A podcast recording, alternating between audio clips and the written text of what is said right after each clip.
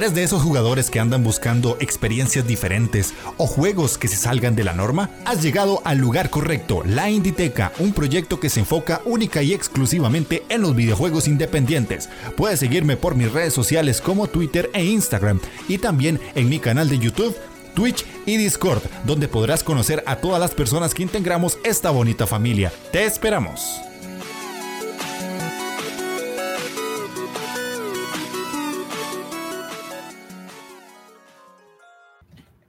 Sean bienvenidos a la Inditeca, el podcast dedicado exclusivamente a los videojuegos independientes. Yo soy Jeff de Astora y el día de hoy a mi izquierda tienen a Mark Max, que es el invitado de este mes, porque vamos a hablar de un tema que a mí me gusta mucho, ustedes lo saben, los que han estado en el canal de Twitch conmigo y los que ven los videos el pixel art. Vamos a hablar de juegos pixel art. No necesariamente tiene que ser solamente indies. Obviamente vamos a estar ahí hablando un poquito de indies porque de ellos es lo que manejo.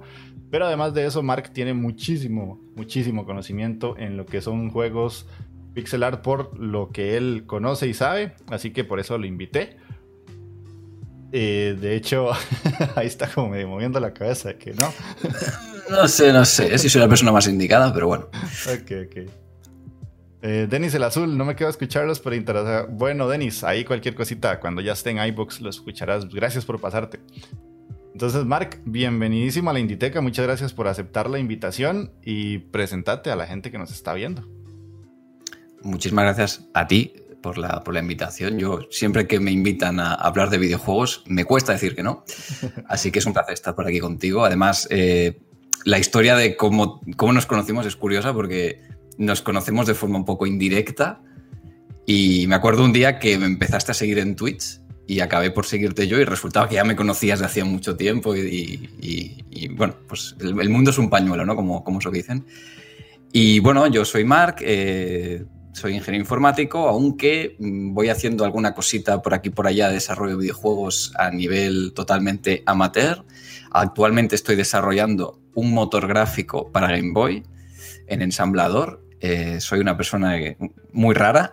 Hay muchas herramientas para desarrollar en Game Boy, pero yo voy a, lo que está al nivel más bajo de todo para, para, poder aprovechar la máquina al máximo. Es un reto, un desafío personal, que es un proyecto que va avanzando muy poco a poco, pero va avanzando. Y nada, eh, después de todo eso, pues también, pues evidentemente los videojuegos son una de mis pasiones. Eh, a la que más horas dedico seguramente en toda la semana y además pues colaboro en, en diversos podcasts, tengo un canal de Twitch también y aquí estamos, unidos por, por Twitch.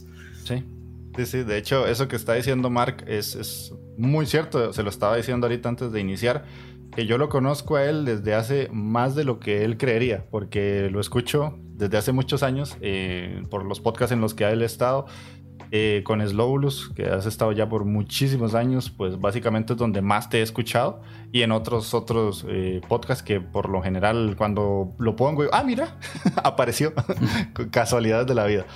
Pero sí, eh, básicamente para quien no lo conozca, yo lo sigo hace mucho en Twitch también porque me apareció un día estos en recomendados y dije, ah, mira, está también haciendo streams. Ahí este, le vamos a hacer el shootout para que lo sigan y estén en el canal de él por si gustan verlo. Como es de España, tiene la ventaja que cuando nosotros no estamos eh, en horario nocturno, que es donde la mayoría de los streamers eh, de aquí de Latinoamérica están activos, Mark está en las mañanas y en las tardes nuestras, que es donde podemos ver toda la gente de España. Así que ahí se los voy a poner en el chat. Y eh, como vieron en el título, vamos a hablar de juegos pixel art que es un tema que yo quería traer muchísimo, pero muchísimo al stream y al podcast como tal, porque la escena independiente está llenísima de pixel art por todo lado. No es un secreto que es casi que uno de los estilos más utilizados, eh, incluso a día de hoy y de hace varios años atrás, por los indies. Y pues vamos a hablar un poquito de eso. Así que vamos a iniciar con la escaleta. Ya tenemos la presentación de Mark. Y tengo como el primer punto que básicamente eh, de dónde surge el pixel art, ¿verdad? Siempre hay como muchas formas de verlo, muchas teorías de dónde surgió, por qué surgió. Aquí no, la idea es que vengamos a plantear nosotros eh, este, partes teóricas y sacar como todas esas esa información de investigación, sino desde nuestra perspectiva, ¿verdad? No sé, Mark, vos qué tenés como recuerdos de haber visto pixel art por primera vez en tu vida.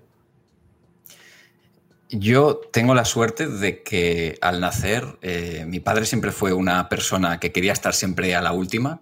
Y yo cuando nací en casa había un Spectrum, lo que pasa es que yo era muy pequeño y no lo llegué a, tocar, pero al cabo de muy poco tiempo mi padre se quiso actualizar y se pasó a un Amstrad CPC con una flamante pantalla color y una disquetera para poder cargar los juegos y ya olvidarnos de las cintas.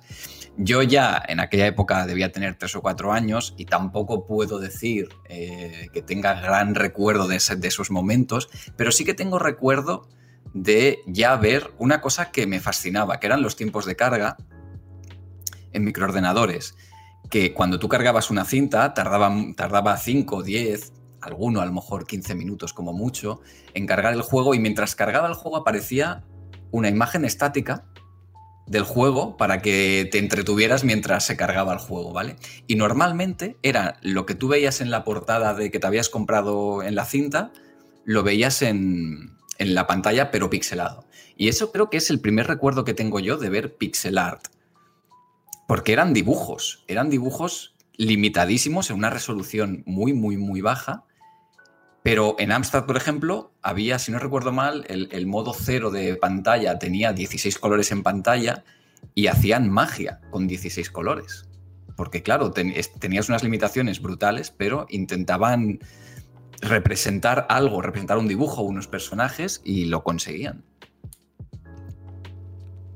Sí, de, hecho, esos son uno de los puntos que, que, yo puse ahí en la escaleta, que era eh, la forma creativa que utilizaban los desarrolladores en ese entonces para representar visualmente algo en pantalla de PCs antiguas o consolas que tal vez no tenían mucha potencia gráfica, dadas las limitaciones de software y hardware, ¿verdad? Y, había un estilo muy concreto en, su momento, si nos vamos muchos años atrás, un juego como Pong, que son dos barras y, y una pelotita, listo.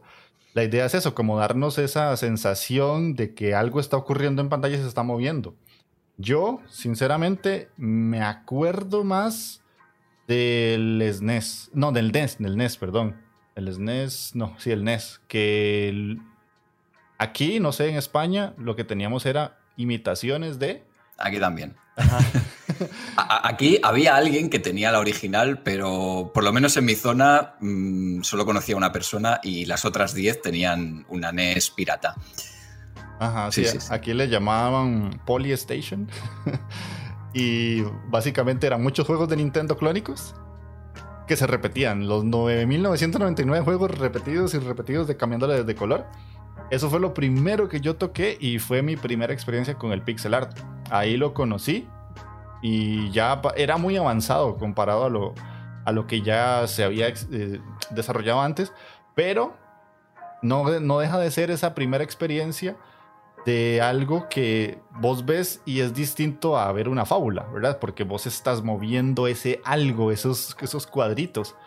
Y mis primeros juegos en sí, como el de la gran mayoría de la gente, los 90, fue eh, Mario Bros, ¿verdad? Es como lo primero, primero. Y después de eso ya empecé con otros que no me... Eh, Circus Charlie, creo que se llamaba el otro, que es el que uno pasa con el... De Konami. Ajá. Esos eran los que yo más jugaba. El Street Fighter era otro que también le metí mucho en ese entonces. Y me acuerdo que había uno de deportes olímpicos. No me acuerdo el nombre, eso sí. Ya a día de hoy ni siquiera recuerdo cómo se llamaba. seguramente al track and field. Puede ser. Pero en, ese, en esa consola no se llamaba así. sí, sí, es cierto, cierto. seguramente era el track and field, pero tenía otro nombre. Es, es muy probable. Sí, sí, sí. Ajá. Entonces eh, ahí fue como cuando yo me empecé como a enamorar de eso. Y obviamente eso tan, también, me imagino vos lo viviste, tenía como esa representación de que cuando uno veía las cajas en su niñez y en su inocencia decía, uy, es que ese, ese es Mario y el dibujo de la caja versus lo que aparecía en pantalla jamás iba a aparecer. Pero en su imaginación uno decía, sí, sí, sí, es igualito al de la caja, el dibujito, es igual, igual.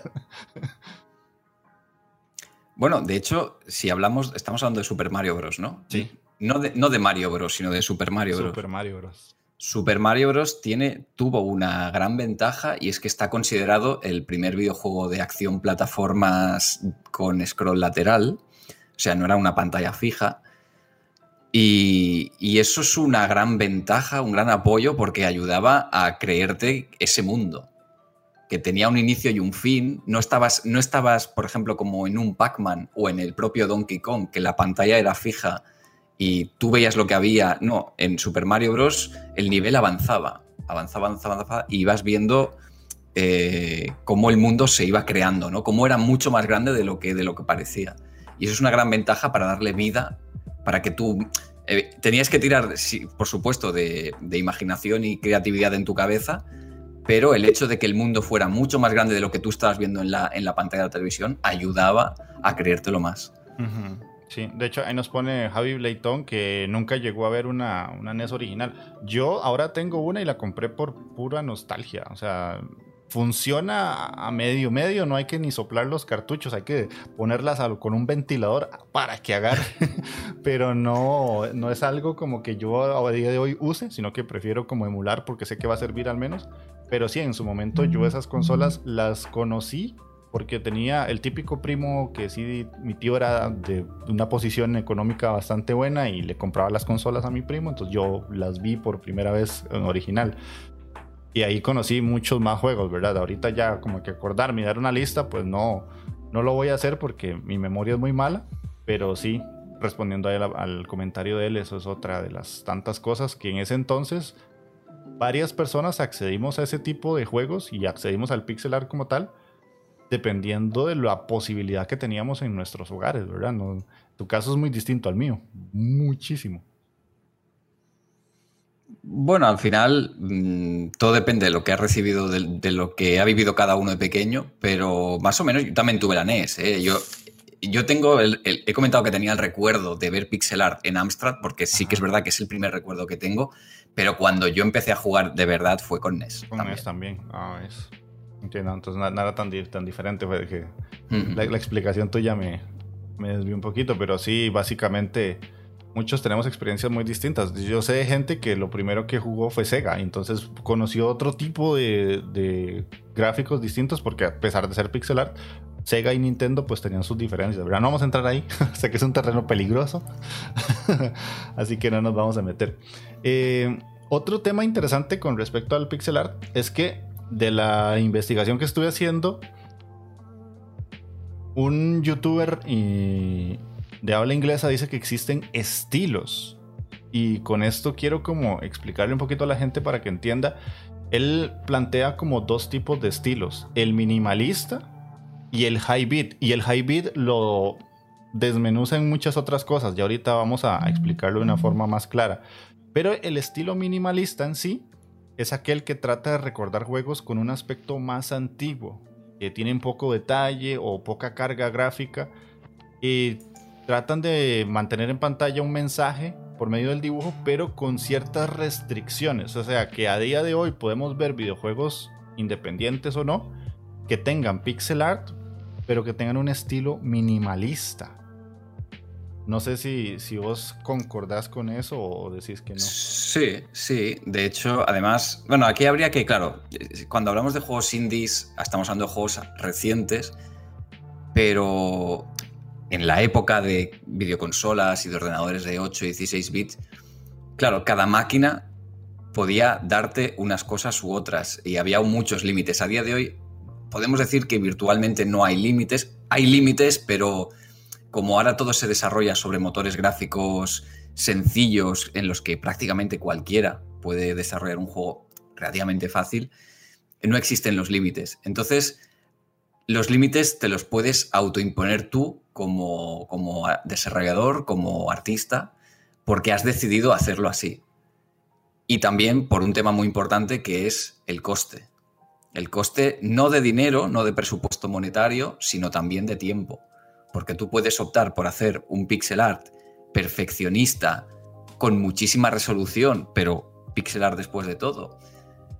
Y puedes estarte una semana para hacer un frame, por ejemplo, o puedes optar por ir reduciendo, eh, ir minimalizando, ¿no? No sé si es la palabra correcta, pero ir minimalizando hasta encontrar que tú puedes, puedes llegar a hacer ese juego en el tiempo que te has propuesto, en esas metas que te has propuesto, pero recortando resolución, recortando colores, eh, los tilesets, por ejemplo, es hacerlos más sencillos, que se repitan más, se repitan menos, perdón. Claro, todo depende de lo que quieras hacer, pero sobre todo lo que puedes hacer. Que ahí es donde creo que fracasan muchos, bajo mi punto de vista. Sí, de hecho.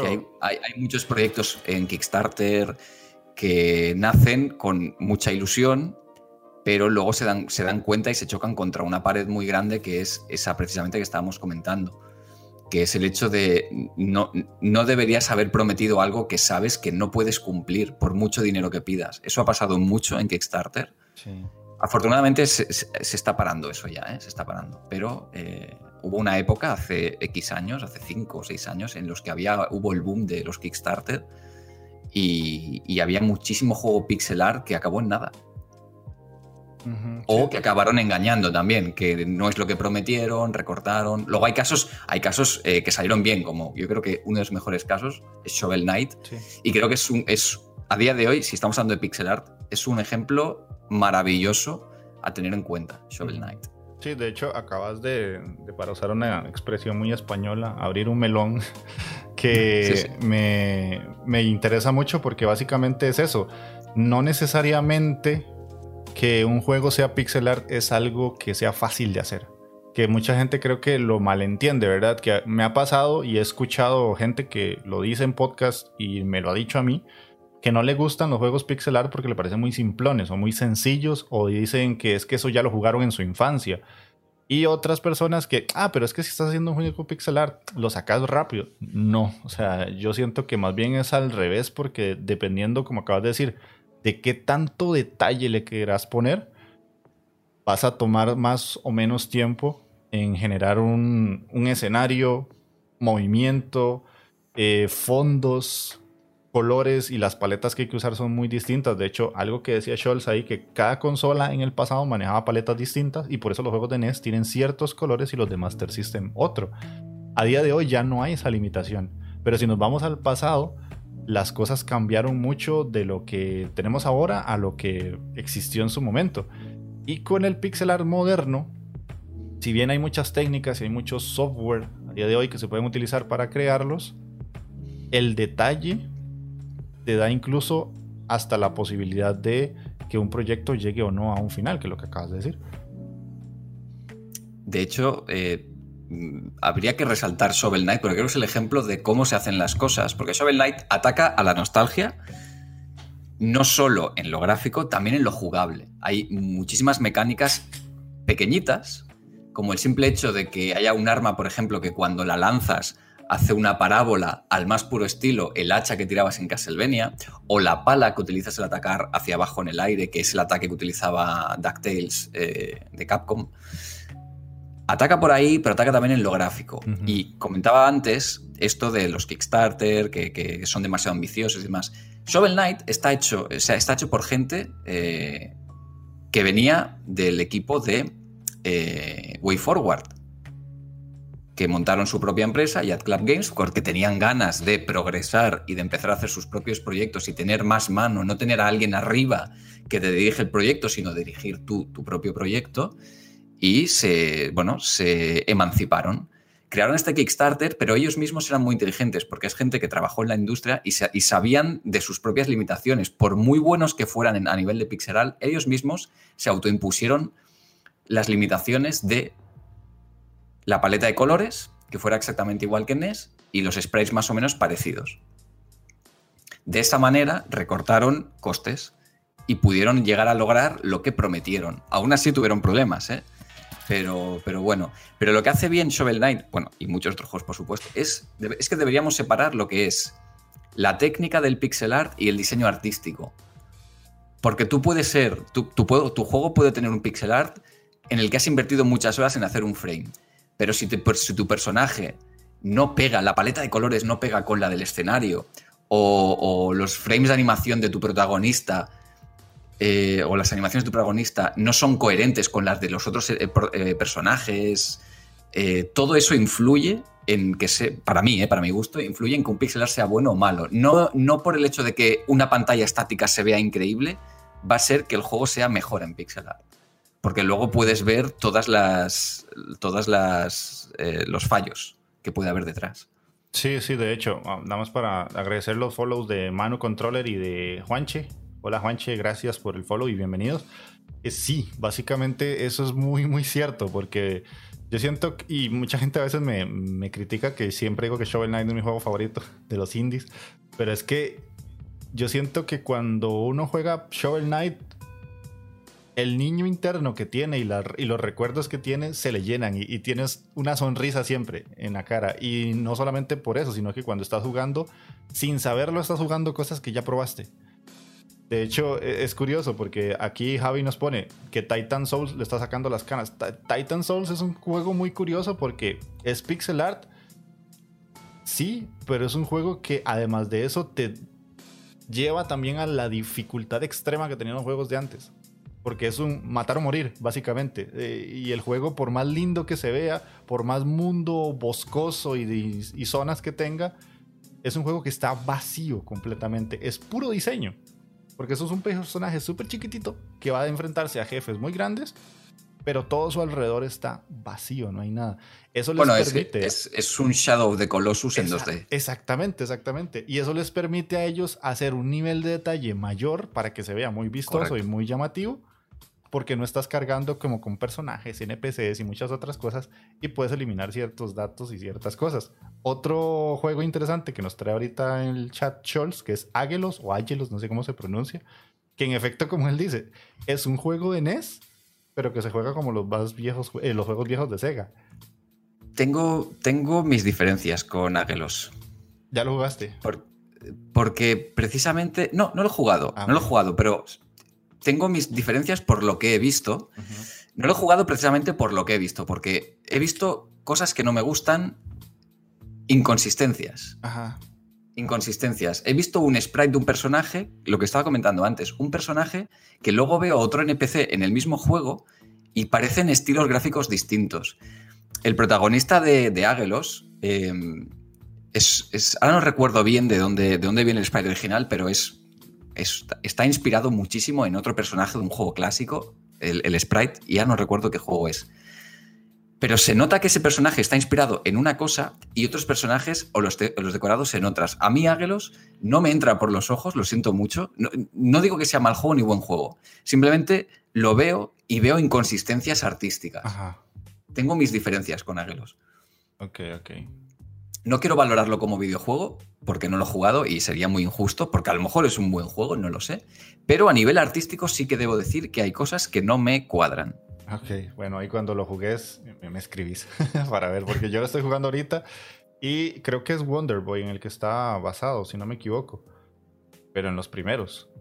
Sí, más en el 2, por lo que he visto, más en el 2 que en el 3. Y en el 1 no, en el 1 no, porque son juegos muy distintos. El 2 ya era más con toques de rol y demás, ibas con la espada. Y el 3 como era con el tema de las transformaciones y demás, pero sí, sí, sí. bueno, está comentando aquí Wonder Boy con toques tipo Zelda 2. Es que más o menos el Wonder Boy 2 eh, más o menos es parecidito al Zelda 2. Hay ciertas diferencias, pero parecido, sí. Ajá, y que el prota está inspirado en el de Is 3. No he jugado Is 3. Solo el 1 y el Origins y por ahí otro. Pero sí, eh, básicamente nos desviamos un poquito del tema, pero normal, porque básicamente este tema da para mucho. O sea, es que no es solamente el hecho de, hablar de pixel art porque sí, porque es muy lindo, porque X, sino porque tiene muchas cosas y muchos puntos a tocar, ¿verdad? Es interesante cómo eh, a día de hoy estamos teniendo tanto, tanto videojuego de pixel art que de hecho me recuerda hace poco que probé unas demos de Steam para complementar lo que decías. Uno, que me mareó. O sea, básicamente ese juego me hizo sentir mal. Sentí que los ojos me bailaban porque no supieron hacer que el personaje a la hora de saltar o bajar de alguna plataforma eh, tuviera un movimiento smooth, no, no, sé cómo decirlo en español, sino que fuera como más, más suave. suave. Ajá. Y cuando uno saltaba, incluso la pantalla se movía y no me pegaban las cosas. Y tuve que quitar el demo después de 10 minutos porque literalmente me mareé horrible porque no supieron cómo llevar esa conexión del el gameplay con la parte visual y además era un fondo negro. Eso es, eso es un problema del, supongo que lo que estábamos comentando antes, ¿no?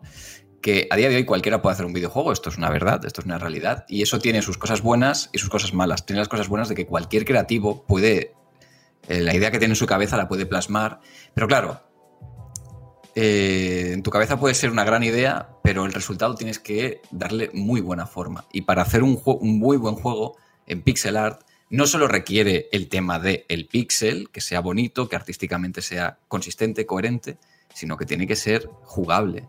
Y yo me he encontrado con muchos juegos que son bonitos, pero que jugablemente fracasan. Si se me permite poner un ejemplo que a lo mejor me van a, me van a caer críticas, pero hay un juego que se llama Battle Princess of, of Madeline. Ah, lo sé, sí sé cuál es.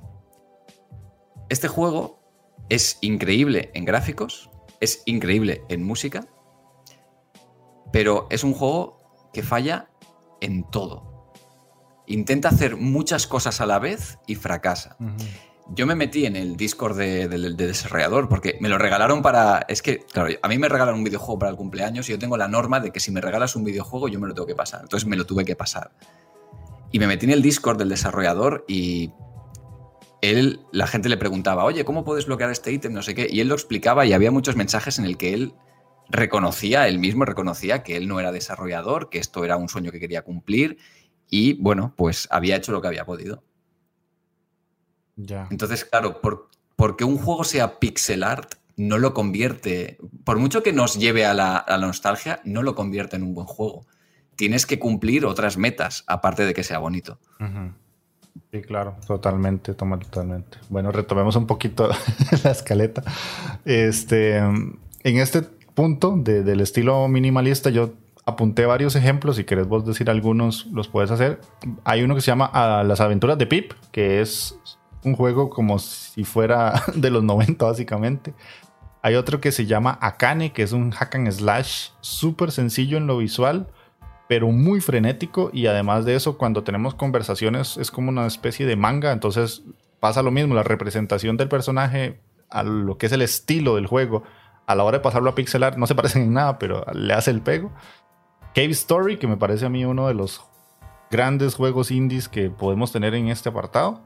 Pharaoh Rebirth, el Kero Blaster, Minute, que es un juego básicamente en blanco y negro. Ahí es una representación totalmente sencilla de lo que queremos dar. Los Momodora 1 y 2, ya el 3 y 4 son un poquito más estilizados. Y obviamente uno que todo el mundo va a conocer, que es el Undertale. No sé si vos tenés algún otro o como te puse ahí, puedes hablar de tu saga querida. Yo, eh, Mega Man. a ver, yo creo que aquí eh, sería muy importante, ya no por la importancia histórica que tiene Cave Story de, ser considerado uno de los juegos del padre, uno de los padres del videojuego indie contemporáneo, sino porque creo que es un buen ejemplo de. Eh, es un juego hecho para una sola persona y esa persona conoce sus límites y creo que es un juego el original, ¿eh? porque a día de hoy las versiones que tenemos más modernas de Cave Story las han ido remodelando y mejorando artísticamente y gráficamente. Pero el original, concretamente, es un juego que representa personajes muy pequeñitos, muy, muy minimalistas, pero que entra por los ojos y que, y que consigue transmitir y que empatizar con los personajes, porque creo que la historia de Cave Story es, es bastante chula. Y, es, yo creo que es remarcable que Cave Story en esta, en esta lista. Pero bueno, sí, claro, aquí podemos hablar de Mega Man también. Mega Man es un juego que además, eh, evidentemente, es estilo minimalista ahora. Ahora, si, si, hicieran un Mega Man 12 con gráficos de NES, como hicieron con el 9 y el 10 hace unos años, sería estilo minimalista. En su época no, en su época, en, su época seguramente sería lo mejor que había, porque lo podías comparar con microordenadores y ganaba seguro Mega Man. Dime, dime. Sí, sí, sí, no, te estoy dando la razón, básicamente. Sí, sí. Y, justamente, pues Mega Man tiene cinco colores solo. Y encima hace trampas con la máquina para poder tener cinco colores, porque los sprites en NES solo pueden tener tres, más el color transparente. Con lo cual, eh, sí, yo creo que Mega Man en, ahora mismo se podría considerar minimalista. O un juego parecido a Mega Man. Sí, de hecho, em, yo he conocido gente muy defensora del Mega Man. A tal grado, no, me acuerdo cuál era tu posición, de que los más modernos no les gustaban más que todo por el aspecto visual, como que la parte anterior, los primeros les llamaba más, obviamente lo jugable tiene mucho que ver, pero hay mucha gente que la parte de los primeros Mega Man les llama muchísimo la atención y les toca mucho la patata, por lo mismo, por cómo se veía. Hombre, yo a día de hoy considero que los mejores Mega Man para mí, si tengo que ser, intento ser objetivo y no, no dejarme llevar por la nostalgia, Mega Man 9 y Mega Man 10. Ajá. Porque gráficamente, no, por los gráficos, sino porque es verdad que con los gráficos te lleva a, la nostalgia, porque yo jugué de pequeño a Mega Man 3, pero es que jugablemente, diseño de niveles muy importante, está a otro nivel de Mega Man 1, 2 y 3, que son juegos que a día de hoy el tiempo les ha pasado mucha factura. No a nivel gráfico, porque creo que no son feos de ver a día de hoy, pero el diseño de niveles, ciertas decisiones de diseño se han quedado obsoletas, sobre todo en Mega Man 1 y 2. Y, Mega Man 9 y 10 viene a solucionar eso. Te doy los gráficos, pero también te doy los videojuegos de ahora. Entonces creo que es la mezcla perfecta dentro de la saga Mega Man. Está Mega Man 11, que ya son con gráficos 3D, es desarrollo 2D, pero son modulados 3D, y artísticamente me parece feo. Creo, creo que es un juego que podría haber sido mucho mejor en ese aspecto, sobre todo viniendo de Capcom, pero es un buen juego. Jugablemente se siente como un Mega Man es un juego difícil, propone un reto y en cierta manera te lleva a la nostalgia Mega Man por, por, la jugabilidad, eso está intacto, pero artísticamente es verdad que en ese aspecto para mí patina. Sí, de hecho, ahí está diciendo Scholz que el Mega Man 9 es casi rehacer el 2, copia muchas cosas del 2 y las hace de otras formas. Estoy de acuerdo, sí, sí, sí. Ok, y de hecho acabas de tocar un tema muy por encimita que yo no puse en la escaleta, pero me hace gracia mencionarlo, es el hecho de el que también envejece el pixel art. O sea, es curioso cómo, y lo, no sé si reviste de nuevo el video de Champ, cómo él menciona que básicamente cuando nosotros pensamos en videojuegos, casi que lo primero que se nos viene a la memoria es el pixel art. O sea, es, ese estilo que lo relacionamos mucho con el videojuego, ya por lo menos por edad, tal vez algunos, pero para nosotros es como videojuegos y pensamos siempre en un juego que tenga píxeles. no sé si te pasa, a mí sí. Sí, sí. Bueno, de hecho, aquí habría que matizar, porque siempre que se habla, por ejemplo, de lo mal que han envejecido los juegos en tres dimensiones, eh, claro, la gente siempre piensa en las tres dimensiones de, PlayStation 1. Y en las 2D la gente siempre piensa en, siempre piensa en la NES, pero claro, tenemos que irnos más atrás de la NES que ha envejecido peor? ¿La NES a nivel gráfico, eh, a nivel de pixel art? ¿La NES o un Atari 2600? Evidentemente, un Atari 2600. Entonces, claro, ¿y, qué ha envejecido peor? ¿Una NES o una Super Nintendo? Una NES, claramente. Pero tenemos que tener en cuenta de dónde venimos y que lo primero que, que, vimos en 2D no fueron juegos de NES, fueron, fueron Atari. Fue el Atari. Sí, sí, de hecho. Eh, por eso te digo, depende mucho también de la edad de, quien menciona el comentario, porque si me lo decís a mí, sí, mi, como te dije ahora, mi inicio fue la NES, entonces yo no la recuerdo tan mal, ni tampoco una Super Nintendo. Les tengo un recuerdo bastante bueno y a día de hoy los vuelvo a jugar y yo, ah, sí, se, ve como me lo imaginaba, ¿verdad? Que muchas veces el, el engaño mental de la nostalgia es eso, que cuando volvés a jugar algo en tercera dimensión es como, ah, lo recordaba mejor.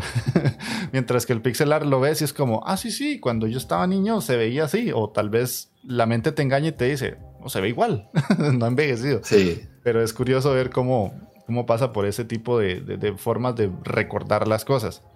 Y el otro tipo de, estilo que me gustaría mencionar es uno que cuando yo entré al mundillo indie lo conocí y me llamó mucho la atención porque yo no sabía este concepto que es el high beat que básicamente es todos estos juegos modernos que son pixel art que tratan de representar con mucho detalle y con una carga más elevada de movimientos, colores, detalle y hasta un aspecto más renovado eh, con respecto a lo que tenemos eh, ahora en consolas, ¿verdad? Efectos 3D, iluminación, postprocesamiento, todo lo que vemos ahora nosotros con juegos que incluso son 3D pero son pixel y que nos sorprenden mucho, por lo menos hay mucha gente que visualmente eso le llama demasiado.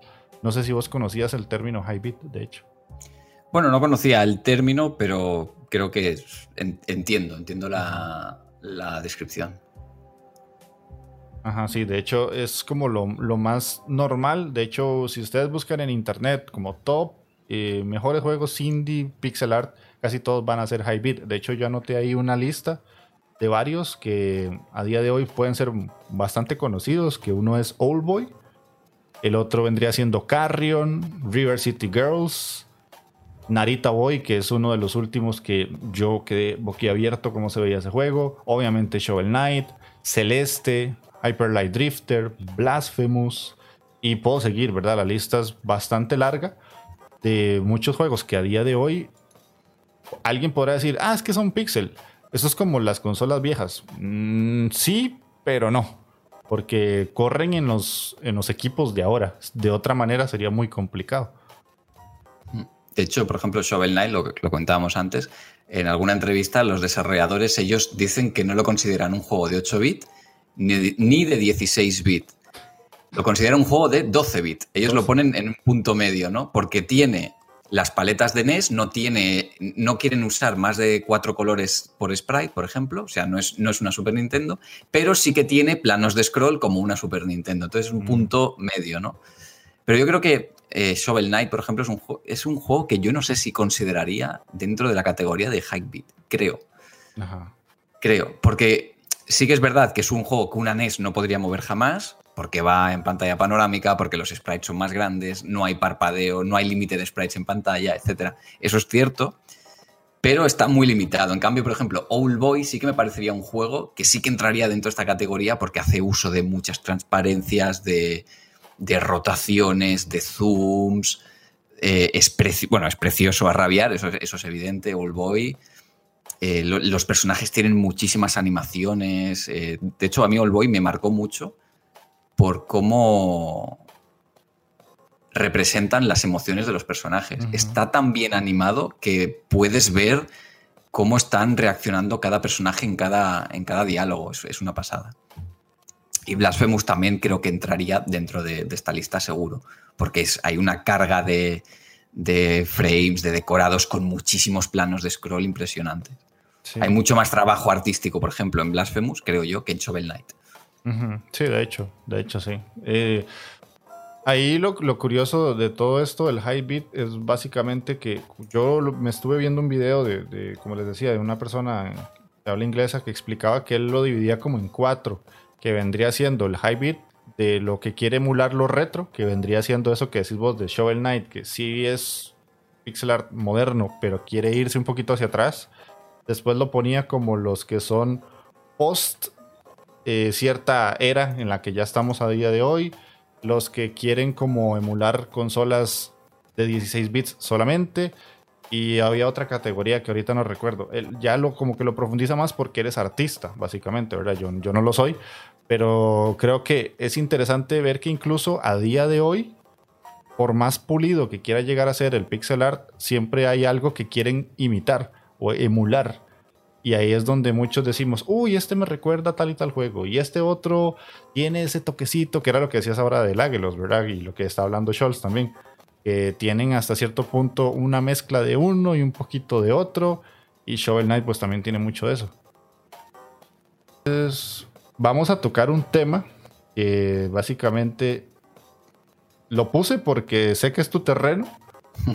que es las consolas portátiles, que si nos podrías mencionar juegos que recordes con mucho cariño por su arte, si, si es, obviamente si tienen pixel art, de todo lo que has jugado en portátil. A ver, eh, es, es, es, fácil escoger porque, claro, Game Boy Game Boy Color, que es con lo que yo empecé, hay pixelar, por supuesto que se considera pixelar, pero claro, es algo que a lo mejor no te marca tanto a nivel artístico por las limitaciones que tenían ambas máquinas, ¿no? Game Boy Advance creo que es la plataforma perfecta para, hablar de esto. Y ya en Nintendo DS, 3DS, ya nos pasamos un poco a las tres dimensiones, hay menos catálogo en 2D, entonces ya se va perdiendo un poco el, el pixel art, ¿no? Entonces yo creo que la plataforma perfecta en la que tengo muchos candidatos es Game Boy Advance.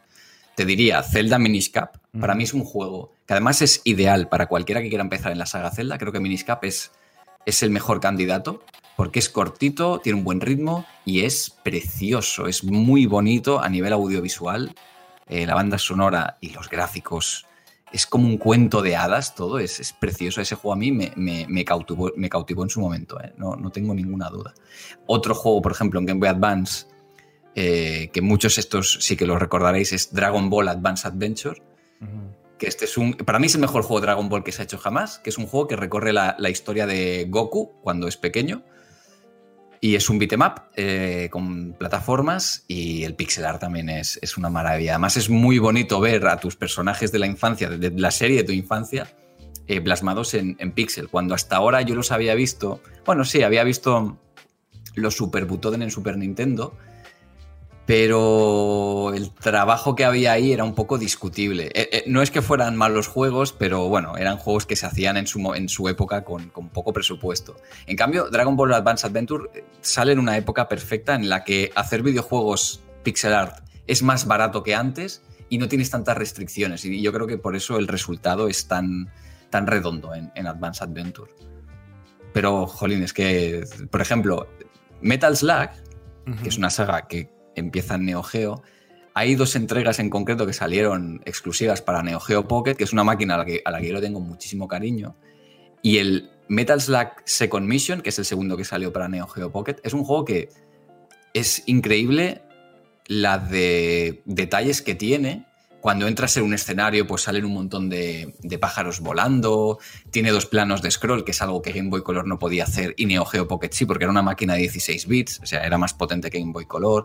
Tiene muchísimos detalles de animaciones y demás que lo convierten en un juego que a, lo mejor habrá gente que lo ve ahora y dirá, ah, pues es un poco feo, ¿no? Porque solo tiene tres colores los sprites. Es verdad, es una Neo Geo Pocket, pero aquí creo que tenemos que valorar ¿En qué máquina? O sea, tenemos que valorar, evidentemente, el producto final, pero sobre qué máquina se está ejecutando, porque evidentemente esta máquina no te podía hacer los gráficos de una Super Nintendo. Entonces, dentro de las limitaciones de los pixel art de, portátil de la época, este juego para mí está a años luz de prácticamente cualquier juego de Game Boy Color, a excepción de Shantae de Game Boy Color, que ese también está a otro, a otro nivel.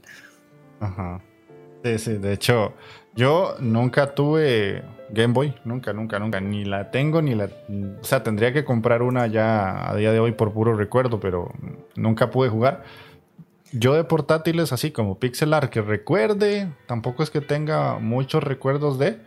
Sería el Advance Wars, que me gustó Muy muchísimo cómo se veía. O sea, yo me sorprendí bastante cómo se veía ese juego. Y los Castlevania de DS que me llamaron mucho la atención por los efectos que tenían. Sí, es verdad, cierto. Lo que pasa es que ves, yo Castlevania de los de DS son juegos muy buenos y a nivel de pixel art eh, tienen momentos muy, muy memorables y muy, muy resaltables. Pero eh, sí que es verdad que lo que son los niveles, pues se ve todo muy como cuadriculado, ¿no? Así como Symphony of the Night también es una máquina que tenía más video RAM y permitía hacer niveles más variados a nivel de gráficos. Así como Symphony of the Night, ves escaleras, ves torres, pero está todo como mejor. Eh, se siente como más orgánico. En, los Castlevania DDS lo ves todo como más como hecho por bloques, ¿no? Por tiles. Y no es que lo vuelva un mal juego, ni mucho menos, pero sí que es cierto que si tuviera que escoger a nivel de pixel art, me quedaría antes con Symphony of the Night. Creo que hacen mejor uso de la máquina sobre la que están trabajando. Lo cual no le quita ningún mérito absolutamente ni a, los, ni a los Castlevania de Game Boy Advance, que son muy buenos los tres, como a los de DS, ¿eh? por supuesto. De ahí vamos a ver qué nos dice Scholz. Eh, de hecho, el pixel art y Dragon Ball Z, el mejor trabajo trabajado, era uno de combates de Sega. Sí, el, el, Dragon Ball Z Versus se llamaba, creo, o VR, algo así, que era, digamos, el prototipo, por así decirlo, de, los Tenkaichi que vinieron después en ah, PlayStation 2, muchos años después. Es muy interesante ese juego porque es pixel art, porque es verdad, hablamos de pixel art, pero se ve en primera persona. Se ve en primera persona. Tú ves a tu enemigo eh, venir a volar hacia ti, volar hacia atrás, y hay zooms, pero los sprites son pixel art, es cierto, es cierto, sí, sí, sí. Y Ugamelur pone, uff, de canelita en rama, el primero es precioso. De hecho, para mí, Shantae, hay que decir una cosa, hablando de cosas portátiles, es posiblemente el juego más potente que tiene Game Boy Color. Porque tú a lo mejor lo ves en movimiento y si no conoces las limitaciones que tiene la máquina, no te sorprenderá. Pero claro, eh, es un juego que a cada frame que está renderizando la máquina está cambiando porque no hay memoria suficiente para tener el sprite de la protagonista en memoria, no cabe. Entonces a cada frame se está refrescando la memoria de vídeo para meter el próximo frame de la animación que se tiene que reproducir de la protagonista, de Shantae y de los enemigos que hay en pantalla. Es una obra maestra y además que a nivel artístico utiliza muy bien las paletas de colores, tiene efectos gráficos que son una tontería, ¿vale? Pero, por ejemplo, cuando te acercas hacia una, estás dentro de una cueva o una mazmorra y te acercas hacia una puerta, ves como el personaje se, a una puerta hacia el exterior, ves como el personaje se ilumina poco a poco, va cambiando la paleta del personaje para darte el efecto de que estás saliendo al exterior. Y es un efecto que seguramente no sorprende cuando lo hablamos ahora hoy en día, porque, pero hablamos de una consola de una Game Boy Color.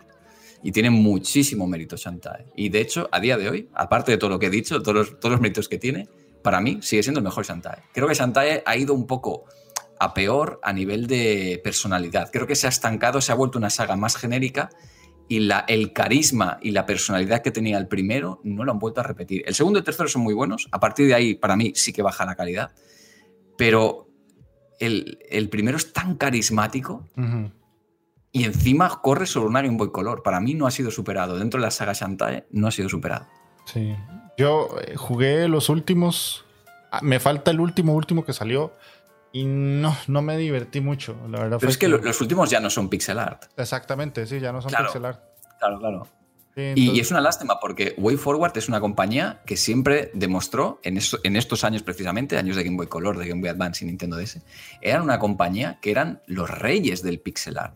Nadie lo hacía como ellos en aquella época. Ahora ha cambiado mucho porque existe el, el mundo del videojuego indie, pero en esa época ellos te hacían un juego de Thor, porque hay un juego de Nintendo DS de Thor, y es increíble. El juego es un poco discutible, es un poco repetitivo, es un beatmap. Es, no es malo, no es malo, pero es muy repetitivo. Pero bueno, es un juego basado en una película, está hecho para, sacar dinero rápido.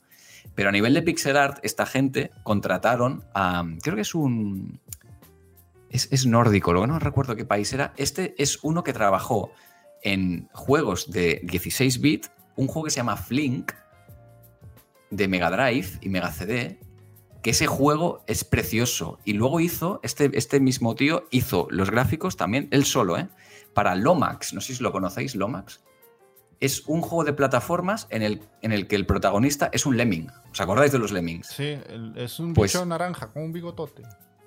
No, lo estoy confundiendo. No, es, eh, los lemmings eran rosas con el pelo verde. Ah, ok. No, no, el Lomax, es que se me vino a la mente otro personaje que no es el que estás diciendo. No creo, no, creo porque no tenía bigote. Pero bueno, el Lomax, si lo veis en movimiento, es precioso. Pues este tío estuvo un tiempo sin, sin hacer gráficos para videojuegos y vino Way Forward y lo contrató para hacer dos o tres juegos. De hecho, ahora, ha vuelto a salir, va a salir un juego que es el Story of Thor. No, Story of hoy no. Eh, Little Thor o algo así. Que llevamos a, un niño que es Thor. ¿Cómo se llamaba este juego? Va a salir ahora, eh, eh, en los próximos meses. Little, eh, Little Thor o Small, Small Thor o algo así. Sí, o Tiny Thor, ¿no? Era más bien. Tiny Thor, este, este. Pues el, grafista es este tío. Y este, mm. este, todo lo que hace. El juego podemos decir si es bueno o malo, no lo sabemos, pero gráficamente no va a defraudar. Pues WayForward sabía rodearse de gente buena y contrató a este para hacer varios juegos. Y son juegos que no va a pasar el tiempo para ellos en pixel art. Jamás. Sí, jamás, jamás. Ya vi el Lomax y sé cuál es por la portada, pero nunca lo jugué. De hecho, ahora que tenemos gente en el chat que está escribiendo, vamos a hacer la pregunta que me dijiste antes de empezar. A ver qué responden. Lanzala. La de Donkey Kong Country. Yo, claro, tenía la duda de Donkey Kong Country, ¿podemos considerarlo pixel art? Ojo la pregunta, ojo la pregunta. Yo creo que no, porque son todos personajes renderizados en tres dimensiones y es un ordenador que los convierte a 2D, ¿vale? Pero, por otra parte, después de todo lo que hemos argumentado hoy, es un ordenador que lo renderiza, pero lo está renderizando limitándose a 16 colores por sprite o 32, con limitaciones de tamaño de sprite, limitaciones de paletas en pantalla. Entonces, tiene mérito también Donkey Kong Country a nivel de 2D. A nivel de 3D no, porque es evidente que lo renderiza un ordenador, ¿no? O sea, ahí es un modelo 3D que luego el ordenador te genera animación y ya está. Pero a nivel de 2D también tiene mucho mérito el haber metido eso en una Super Nintendo. Entonces yo tengo la duda de, ¿podemos considerar pixel art el Donkey Kong Country? Ahí nos dice Scholz no, porque no se dibujó. Y Gamelur, que se vea pixelado no significa que sea pixel art. Correcto, ahí estoy de acuerdo. Pero por otra parte, claro, luego partimos de, lo que estamos comentando antes, de que es verdad, no, no ha habido nadie que lo ha dibujado píxel a píxel, pero sí que ha habido una técnica detrás para poder implantar eso, y no es fácil, en una consola con muchas limitaciones. Mm. Después, en el fondo es una conversación bajo ciertos parámetros. Yo no sé de estos temas, dice Uldrex, pero no usa como falso 3D.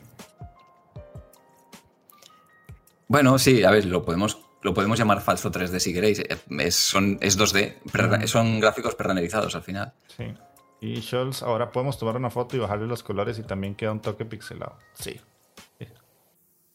Eso es muy cierto. Sí pero, sí, pero yo no iba por ahí. Estamos todos de acuerdo en que, en que no hay nadie que ha dibujado el sprite de Donkey Kong pixel a pixel, sino que ha sido un ordenador que lo ha pre-renderizado.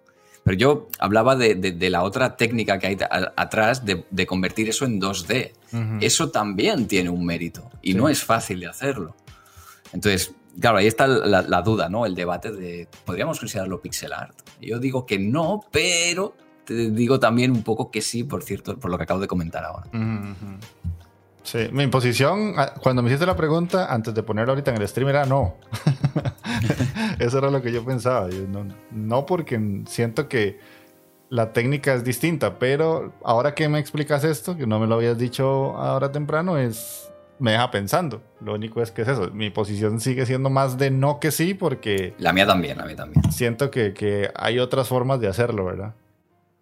Eh, esto es como cuando Jeff y yo debatimos de si el juego es indiano. sí, muy parecido, Gamelor. Ok, entonces ya vamos a ir eh, más o menos cerrando un poquito. Eh, hay una pregunta que te quería hacer y es que ¿por qué crees que el pixel art se mantiene aún hoy en los videojuegos? Me refiero a que se sigan haciendo. O sea, ¿por qué tanta gente crees que los, lo toma como su estilo de, de creación de juegos? Yo creo que es puramente por todas las barreras que hay eh, comerciales y, de recursos. Mm. Porque tú puedes, a ver, a día de hoy hacer un juego en 3D también se puede hacer y hacer un juego en 2D también se puede hacer. Unity, un Real Engine, son motores que te permiten hacer juegos, entre comillas, fácil y puedes dar buenos resultados en poco tiempo, ¿vale? Estamos de acuerdo. Pero creo que a día de hoy es más fácil hacer algo en 2D y que funcione bien a nivel jugable que hacer algo en 3D. Y a nivel artístico también. Eh, esto es lo que yo creo. ¿eh? Creo que es más fácil, si tú tienes una idea en tu cabeza, hacerlo en 2D, porque lo vas a hacer en menos tiempo, eh, te puedes autolimitar, te puedes autoimponer tú tus barreras, es decir, vale, no tengo los recursos suficientes como para hacer un pixel art al estilo Old Boy, por ejemplo, vamos a hacerlo al estilo Shovel Knight. Vamos a limitarnos y así recortaremos tiempo, recortaremos gastos y puede que, lo, que lleguemos a cumplir esta, esta meta. Y creo que también es un juego que se presta mucho al jugador actual, al mercado actual. Eh, hay gente muy joven que está jugando a los juegos que están de moda, pero también hay gente que, bueno, nosotros también somos jóvenes, ¿vale? Pero no somos tan jóvenes como estos, estos chicos que están ahora jugando a Fortnite y estamos viendo un momento glorioso del videojuego en el que nos están ofreciendo juegos para nosotros. Están ofreciendo juegos para todo el mundo, ¿vale? Para, para, esta gente joven, para nosotros, están ofreciendo juegos que nos satisfacen nuestras necesidades, que es precisamente lo que comentábamos antes, ¿no? El poder optar a videojuegos que nos llevan un poco a la infancia y cuál es la, la mejor manera, o a la nostalgia, cuál es la mejor manera de llevarnos a la nostalgia. Darnos juegos de plataformas 2D, juegos que nos recuerden a Mario, a Mega Man y sobre todo, a día de hoy, un género que está funcionando muy bien es el, mal llamado Metroidvania, pero bueno, para que nos entendamos, es una palabra que, con la que yo no estoy muy de acuerdo, pero bueno, así creo que todos nos entenderemos eh, a ah. lo que me estoy refiriendo.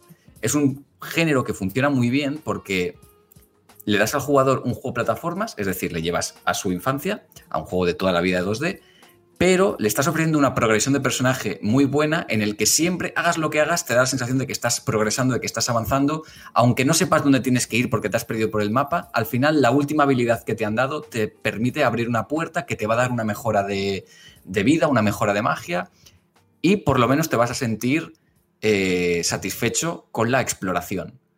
Con lo cual es un género que funciona muy bien, por eso hay tantos eh, juegos eh, Metroid-like, vamos a llamarlos Metroid-like que es mejor, creo que es, que es más justo llamarlo así.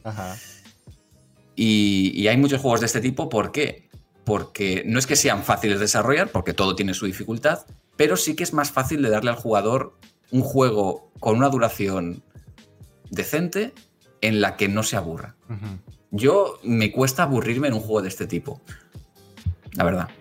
Sí, sí, ahora que lo planteas así, yo juego demasiados juegos así. Tanto que a veces me pregunto si lo que hago o lo que juego va condicionado casi siempre a que sea un género similar a eso, porque es más de lo que debería. A veces me, cuesta incluso hasta torcerme hacia otros géneros u otros estilos. Yo, creo, yo creo que sí, que estamos condicionados bajo nuestros gustos, está clarísimo. Pero eso no, eso no es nada malo, quiero decir, al final yo he sabido verle virtudes a juegos que a lo mejor otra persona que no, es, no le gustan las plataformas puede decir que un juego, tal juego es malo y yo he sabido verle virtudes a otros, o defectos, mejor dicho, a juegos que otra persona que es amante de otro género del cual yo no soy amante, eh, he sabido verle pues, defectos también. Al final yo creo que sí, creo que estamos un poco condicionados por nuestros gustos, pero lo bueno que estamos viviendo ahora es lo que comentaba antes, ¿no? Que estamos viendo un momento glorioso en el que nos están dando juegos para todos, de todas las edades, de todos los gustos. O sea, es, el momento que no teníamos hace 30 años cuando empezábamos a jugar nosotros, o hace 20 años. Esto, esto que tenemos ahora no lo teníamos. Entonces, creo que el pixel art ayuda, porque sin pixel art no tendríamos todos los indies que tenemos a día de hoy. Creo que estamos todos de acuerdo que una buena parte del mercado indie es pixel art y, nos están ofreciendo esos agujeros que hemos tenido en la época, sobre todo de las tres dimensiones, ¿no? Cuando empezaron las tres dimensiones en las compañías grandes, todo tenía que ser 3D y las 2D quedaron un poco, un poco aparcadas, ¿no? Hubo algunas compañías como Nintendo que sí que fue sacando cosas en 2D, pero, pero fíjate, por ejemplo, época de Wii. Época de Wii, Nintendo te sacó New Super Mario Bros. en 2D, Donkey Kong Country en 2D, te sacó un Kirby en dos dimensiones, y seguramente me estoy dejando más cosas que están por ahí que me estoy olvidando en dos dimensiones. El Wario Land de Wii, que bueno, no es pixelar porque era dibujado a mano, pero es una preciosidad ver ese juego en movimiento. Además, es un muy buen juego, por cierto. Pero fíjate que las 2D poco a poco han ido volviendo, ¿no? Y el indie ha potenciado esa, ese resurgimiento de las 2D. Eh, no solo en plataformas, porque incluso aventuras gráficas como Thimbleweed Park, pixel art absoluto, han revivido un género que estaba muerto, que era la aventura gráfica. Sí, sí, de hecho es curioso porque no solamente, o sea, podemos hablar del pixel art porque es el tema, pero en sí, tener razón, o sea, muchos de los estilos actuales sí se centran mucho en, las dos dimensiones porque es hasta cierto punto lo que creo que puede funcionar y creo que la Switch también es culpable de muchas de esas de ese tipo de juegos porque a día de hoy mucha gente espera jugar juegos así en Nintendo Switch. No sé si, si mm. pensás igual o andas. Bueno, a ver, yo creo que antes que Switch existe Steam, que creo que es la plataforma que impulsó muchísimo el indie, porque es una plataforma en la que desarrollar era o, poner tu juego era relativamente barato, pero sí que estoy de acuerdo en que Switch en los últimos años ha llevado eso a otro extremo, o sea, lo ha llevado más allá de lo que lo había llevado Steam. Steam se había estancado, por así decirlo, en ese, en ese mundo, en el mundo indie. Y Switch le ha dado, está dando segundas oportunidades a juegos que no es que hubieran funcionado mal en Steam, pero en Switch, por las razones que sea, están funcionando mucho mejor. Hasta tal punto que fíjate que están sacando los juegos en formato físico. Sí. Sacan los juegos en formato físico precisamente para nosotros, los que vivimos el formato físico. No lo sacan para los jóvenes que vienen de ahora que no lo van a conocer su Fortnite no ha salido en caja, su Fortnite es una descarga de la tienda de Epic y ya está. Entonces yo creo que sí, que Switch ha hecho un gran favor al videojuego indie porque es una máquina que está funcionando muy bien en un público de un rango de edad muy concreto que es precisamente el nuestro. Hay más gente, hay más gente más mayor y gente más joven que tiene Switch, por ejemplo, eh, por suerte, eh, por supuesto, pero sí que es verdad que el indie vende mucho en, Switch, sobre todo precisamente por, porque el rango de edad de jugadores es la nuestra. El, jugador masivo de Switch es, está dentro de, ese rango. Sí, sí, Y si uno se pone a hacer un escaneo de los últimos juegos que han salido, por lo menos indies, casi todo es pixel art o plataformas. por ahí anda, por ahí anda, de hecho. Y es lo que claro, es, lo que más demanda hay, pero también tenemos shoot em ups, tenemos aventuras gráficas. Eh, eh, quiero decir, es verdad que el plataformas es el género que más reina, pero ¿por qué? Porque en los años 90 era el que más reinaba. Las plataformas eran las que reinaban el, pixel art en aquella época.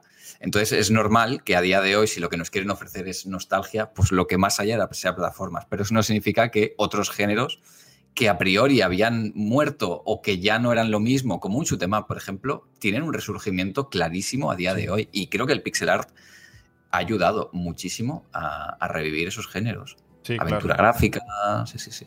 De hecho, ahí para terminar de leer comentarios, Scholz de nuevo pone que para mí Metroid Light es una Metroid Like es una cosa, por ejemplo, Gato Roboto, Environmental Station Alpha y Metroidvania sería algo como Chasm o Time Spinner. Estoy, muy de acuerdo. No he jugado a Time Spinner, mm, lo tengo en, wishlist desde hace muchos años, pero Chasm sí. Y estoy muy de acuerdo con lo que dice. Lo que pasa es que cuando hablas de Metroidvania, la gente engloba cualquier juego tipo Metroid tenga elementos RPG o no, lo engloba dentro del Metroidvania. Por eso me no me gusta la palabra porque creo que se está usando mal, pero bueno. Pero, pero entiendo el por qué se ha popularizado la palabra. Yo creo que es más bien una cuestión de, conveniencia, ¿no? De, que estemos, de que tengamos una palabra para definirlo. No me gusta porque engloba juegos que no deberían ser tipo Metroid o que no son tipo eh, Castlevania por los elementos RPG pero bueno, lo, acepto, lo asumo. A día de hoy ya no me queda otra que asumirlo porque ya no, no, se puede luchar contra, esto. No, no, es como el Souls-like, todo el mundo entiende que es, pero tiene muchas cosas. exacto, exacto. Después Javi está diciendo que estabas describiendo Hollow Knight, básicamente. Y tenemos ahí a Povich. Hola Povich, bienvenido. Eh, tenía una pregunta ahí, pero básicamente ya me la respondiste, que, que si creías que el estilo pixel art era accesible y podemos mostrar el prototipo tuyo. Ahorita lo, ponemos en pantalla. Y ya para ir como cerrando, eh, juegos pixel art que van más allá de lo pensado. Yo traje aquí una lista de juegos, no sé si los conocías. Y es que ya a día de hoy tenemos juegos que son pixel art, pero se ven de una forma brutal. Pero brutal.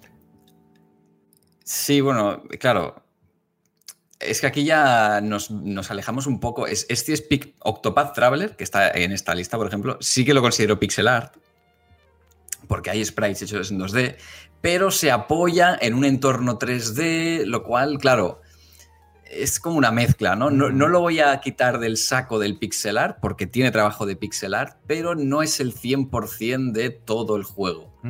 Porque los escenarios son 3D eh, Valheim más de lo mismo, tiene texturas eh, tipo pixel, ¿no? Pero es como si, como si dijéramos que Minecraft es pixel art. Minecraft es pixel art.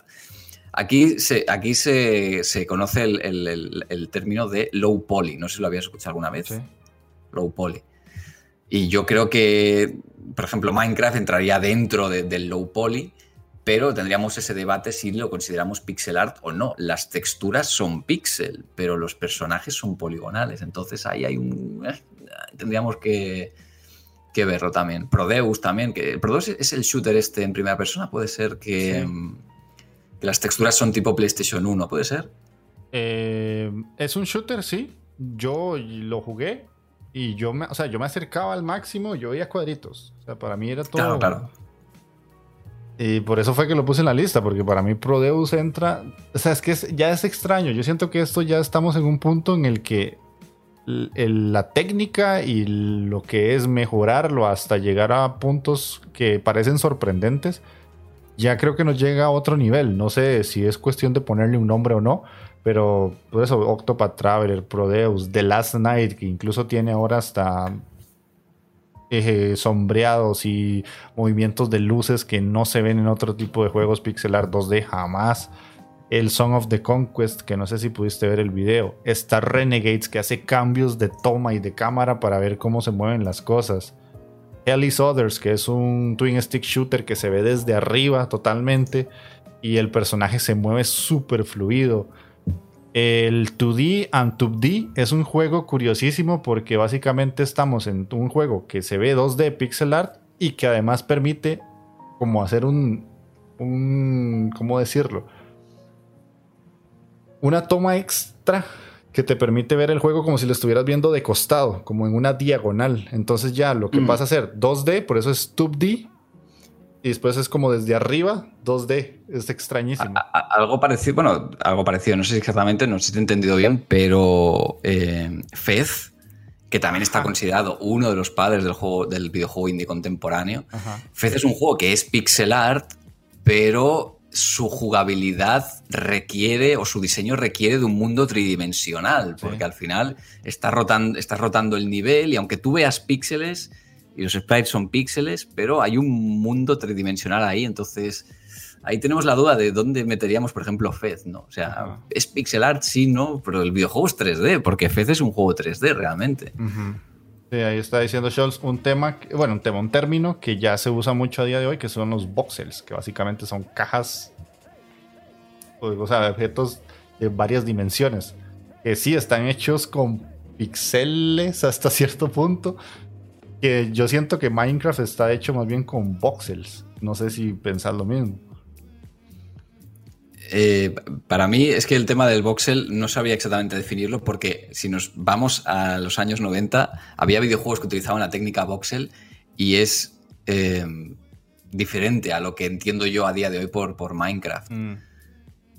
Pero para mí, si, si, para que nos entendamos todos, es un juego hecho a base de cubos. Ajá, cubos. Entonces, bueno, es un píxel en tres dimensiones, como lo que comentáis aquí en el chat. Ajá, exactamente. Sí, exactamente. Eh, ya, básicamente, la última pregunta que siempre me gusta hacerla con el tema que, que traigo es: ¿qué pensás vos que podamos ver a futuro? Así, ya ideas locas que vos digas, mira, tal vez esto, no sé si lo lograrán hacer o qué. Hombre, lo bueno que tenemos ahora es que con el paso de los años están surgiendo herramientas, metodologías, patrones de diseño que permiten acelerar los procesos de desarrollo de videojuegos, diseño de videojuegos y eso incluye también el pixel art. Y estoy convencido de que tarde o temprano, poco a poco, van a ir saliendo nuevas herramientas que van a acelerar la creación de juegos pixel art. Y creo que podríamos empezar a ver juegos tipo Old Boy desarrollados en menos tiempo. Porque Old Boy, si no recuerdo mal, tardaron nueve años, eh, tardó nueve años en hacerlo. Sí, fue mucho. Claro, entonces Mm, yo creo que All Boy es un juego que destaca muchísimo, pero hay pocos que se me ocurren que estén a su nivel, a nivel técnico, porque es que es, increíble todo el detalle que tiene. Entonces, yo creo que poco a poco iremos viendo cómo se recortan esos tiempos y tendremos más videojuegos indie al, nivel, por ejemplo, de All Boy. Ojalá no me equivoque, porque quiero vivir eso, quiero verlo, quiero, quiero juegos eh, no tengo ningún problema, por supuesto, en juegos que sean tipo NES. Yo este año me he pasado el. el ¿Cómo se llama? El de la. El, el Metroid-like este que llevabas a un guerrero que le hicieron los de los creadores del del Castle in the Darkness. Ay, ¿cómo se llama este? Ah, Salió este verano. Eh, yo te vi jugarlo en stream. No, no me sale el nombre, pero bueno, es, es Era famoso. Como Astra algo, Astalon. Astalon, gracias, el Astalon. Es un juego que tiene gráficos tipo NES y, yo me lo he pasado en grande con él. Pero mm, echo de menos también juegos tipo Old Boy. Son juegos que es más difícil que veamos, pero yo creo que con el paso del tiempo, poco a poco habrá más de esto. Yo creo que sí. Yo lo que siento, no, sé si conoces el Death Trash. Eh, me suena. Es un juego que tiene un aspecto asqueroso. O sea, son de esos juegos que se ven asquerosos. Es un pixel muy sucio y cosas muy grotescas que salen en pantalla yo siento que lo que más vamos a ver en un futuro es como escenarios muy grandes y monstruos más grandes en pantalla que requieran mucho detalle, pero la potencia de las consolas actuales les va a permitir que puedan moverlos con mayor facilidad. Enemigos tal vez del tamaño de una pantalla entera o tal vez, qué sé yo, un dragón. Imagínate algo que tenga mucho movimiento y mucho detalle, que el procesamiento no sea tan pesado y un Play 5 o una Series X lo puede mover tranquilamente.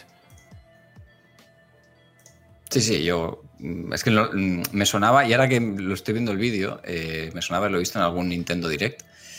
Y sí, sí, seguramente veamos. Está claro que el Pixel aún puede evolucionar, yo creo que tiene futuro y, tiene muchas cosas que decir, pero bueno, con lo que me han dado a mí, yo ya me doy por satisfecho a día de hoy. ¿eh? O sea, te lo digo en serio, creo que hay mucho, mucho videojuego indie que para mí ha revivido el, videojuego clásico, pero sin duda, ¿eh? sin duda.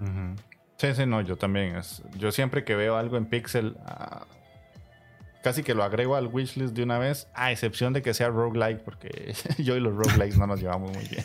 Los roguitos. Sí, claro. Algunos los agrego, pero hay otros que, uff, muchos roguitos, como me quitan vida ahí. ¿Has jugado, ¿Has jugado a Downwell? Eh, no, todavía no, pero lo tengo. Pues, pero debes jugarlo. Hablando de arte en pixel art, debes jugar a Dunwell. Porque es un juego en blanco y negro y otro color. Es un juego que va en tres colores. Y puedes escoger la paleta, de hecho. Y te, eh, te gustará. Y el año pasado salió el Scourge, Scourge Brinch. Scourge Bringer. Que a mí me gustó muchísimo. Y también es un juego muy destacable en, pixel art también. Y debes jugarlo también porque no, además son roguelite, son, es roguelite el, el O sea, cada partida que haces, aunque la pierdas, se te va, puedes ir mejorando el personaje y al final te lo pasarás. Ese sí lo jugué porque me dieron una aquí de la demo, pero solo la demo. Y sí, me acuerdo que me mataron varias veces, pero sí se ve muy bonito. De, así de mi parte, porque ya me tiraste uno, yo te, tiro el, Mighty Goose, que es como si fuera un ah. Metal Slug, este pero con un ganso. Te vi jugarlo, te vi jugarlo y, me pareció muy divertido. Está en la lista, de, está en wishlist también. Ahí nos preguntan que si Flappy Bird era pixel art. ¿Sí? Sí, sí, yo creo que sí, ¿no? Muy simple, pero sí, sí. Al creador de Downwell lo contrataron en Nintendo. Ah, no sabía eso. Bueno, y el, creador del AM2R, que es el remake de Metroid 2 que hicieron, que es, que es un fangame, lo contrataron los de Moon Studios, que son los que se encargan de Ori. Mm. Ori and the Blind Forest, Ori and the Will of the Wisps. Y al final, fíjate, gente que trabaja haciendo pixel tiene opciones para acabar en empresas más grandes. Sí, sí, sí. Pero bueno, y eso era, era lo que teníamos. Eh, vamos a ver si puedo poner ahí el prototipo que me mandaste.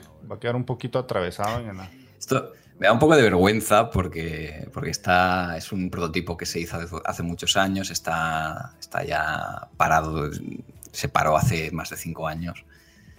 Pero es como mi carta de presentación a día de hoy, porque hasta que termine el juego de Game Boy, pues no tengo, no, no tengo nada más que demostrar de lo que he hecho a nivel de videojuegos, pero bueno, te agradezco que le hagas un poco de, de promoción. Ok, claro, claro. Si quieres te explico, porque esto vino a raíz de que yo fui contratado en una empresa hace, hace 10 años, así más o menos, en la que fui contratado, pero no me asignaron proyecto. Entonces eh, iba a trabajar y no hacía nada. Entonces dije, bueno, eh, eh, en vez de ponerme a ver YouTube en mis horas de trabajo, voy a hacer algo de provecho. Y empecé a mirar HTML5 como plataforma de desarrollo de videojuegos. Empecé, era una época en la que se estaba, entre comillas, empezando en HTML5 pero poco a poco con el, con el paso del tiempo pues ya ha ido creciendo, ¿no? Pero en aquella época había muy pocos motores gráficos y yo soy esa persona tan especial que dice, en vez de utilizar un motor gráfico ya existente, voy a hacerme yo el mío propio.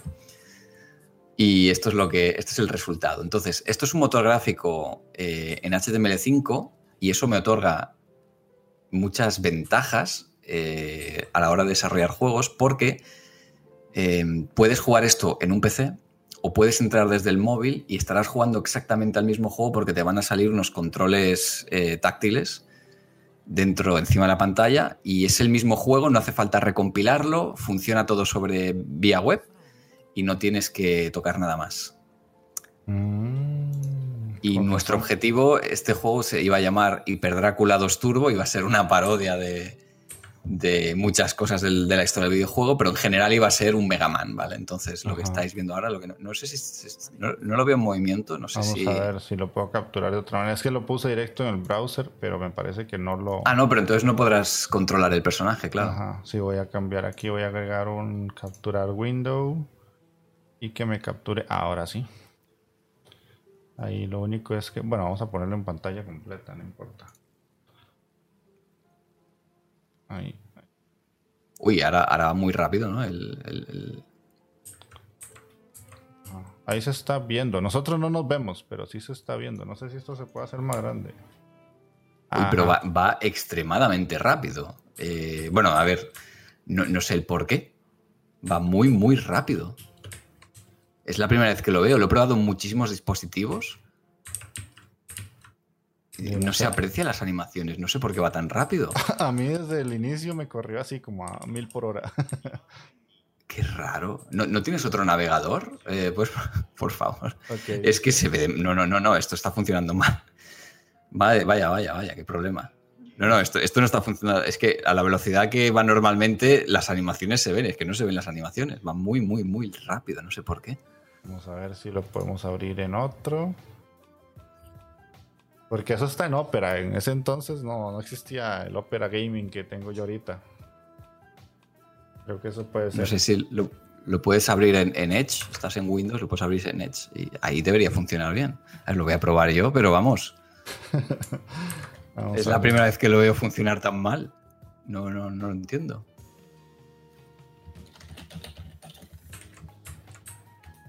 Yo siento que me va muy parecido. Vamos a ver. A mí me va bien, ¿eh? lo he puesto en Edge y me va perfecto. Ok, ahí está abierto en Edge. Es que lo, bonito de este juego es cómo se ve artísticamente que Alberto, que es uno de mis mejores amigos, que ahora mismo está en Estados Unidos viviendo, es un... Te sigue yendo muy rápido, no lo entiendo. Sí, no, no sé, eso ya es Edge, ni siquiera es este... Opera. No, lo entiendo, no, no, entiendo por qué te va tan, tan rápido. No sé. bueno, pues ha sido una demo fallida. Me, sabe muy mal mostrarlo así, pero. Claro, es que además si mantienes pulsado el botón de disparo, cargas el disparo. Pero es que, claro, a esta velocidad no se ven bien las animaciones. Ajá. Y si pulsas abajo y botón de salto, haces un slide como Mega Man. Pero. Pero va tan rápido que no se aprecia nada, nada bien, pero bueno. No, sabría decirte. Me corrió así desde la primera vez que me lo pasaste. No sé si será algo en mi PC. No tengo idea. Es, la primera vez que lo veo. ¿eh? En todos los dispositivos que lo he probado, en teléfonos móviles, en, tablets y en, PCs, siempre ha ido bien. No sé. Bueno, en cualquier caso, esto era un proyecto que, se canceló, pero bueno, nuestro objetivo era hacer, era aprender más que otra cosa. Luego nos dimos cuenta de todas las dificultades que hay, que, evidentemente haber escogido Unity o Game Maker era, era un camino más fácil y que nos hubiera abierto más puertas, pero tampoco me, arrepiento porque aprendimos mucho, aprendimos muchísimo.